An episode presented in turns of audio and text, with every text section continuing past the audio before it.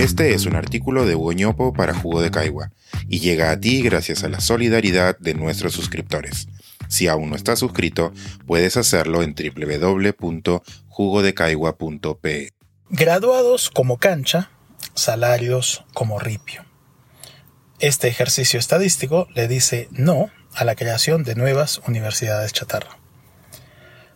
Durante las últimas semanas hemos visto con mucha vergüenza que varias tesis de nuestros gobernantes presentan sellos indicios de deshonestidad.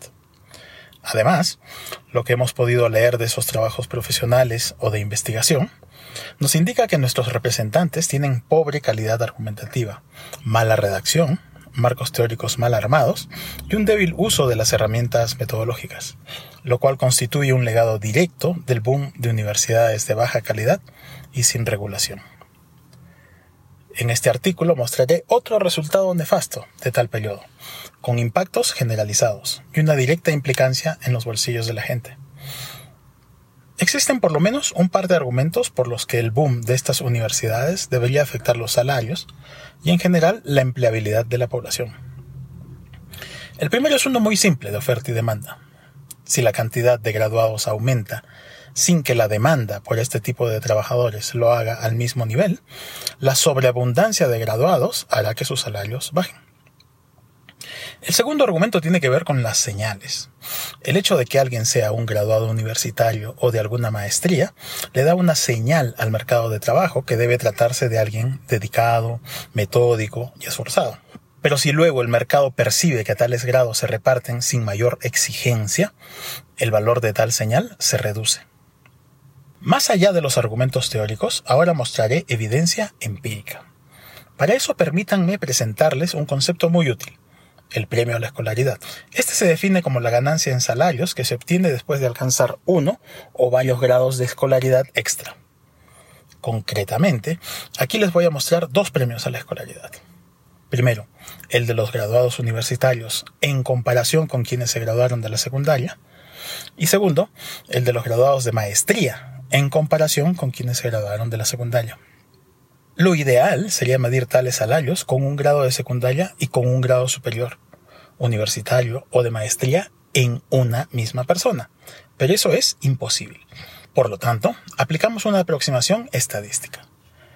Comparamos el promedio de los salarios de los graduados de secundaria con los promedios de los salarios de los graduados de educación superior, universitaria y maestría.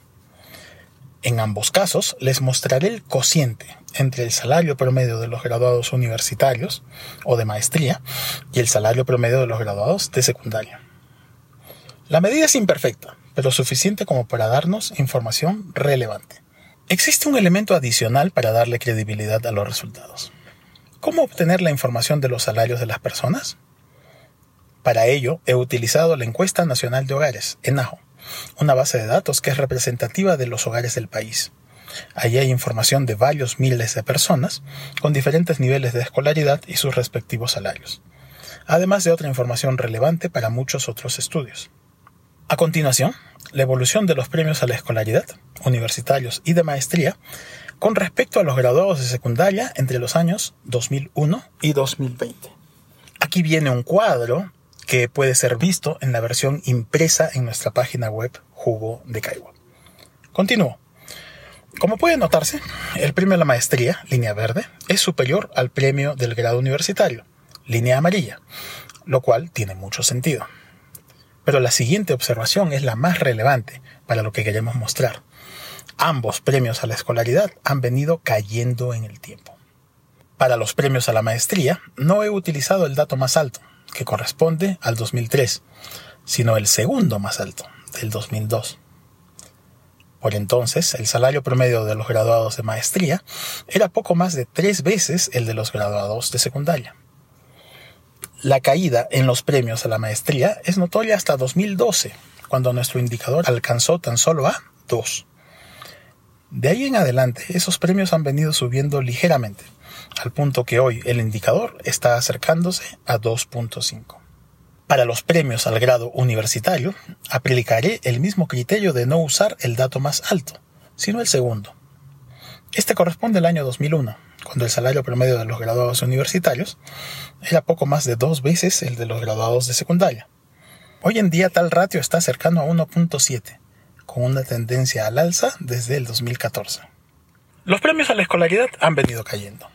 Tanto el valor del grado universitario como el del grado de maestría son más bajos que antes.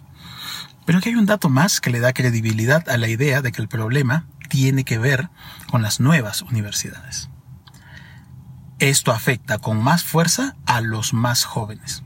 A continuación mostraré la evolución de los mismos indicadores del cuadro previo, pero restringida a los graduados de 30 años o menos. Nuevamente, para los oyentes del podcast, aquí se inserta un segundo gráfico que puede ser visto en la página web de Jugo de Caigua. Ahora continúo. Así las cosas, permitir la creación de nuevas universidades o más programas de maestrías en más filiales dentro del país es un despropósito. No necesitamos más oferta universitaria, la necesitamos mejor.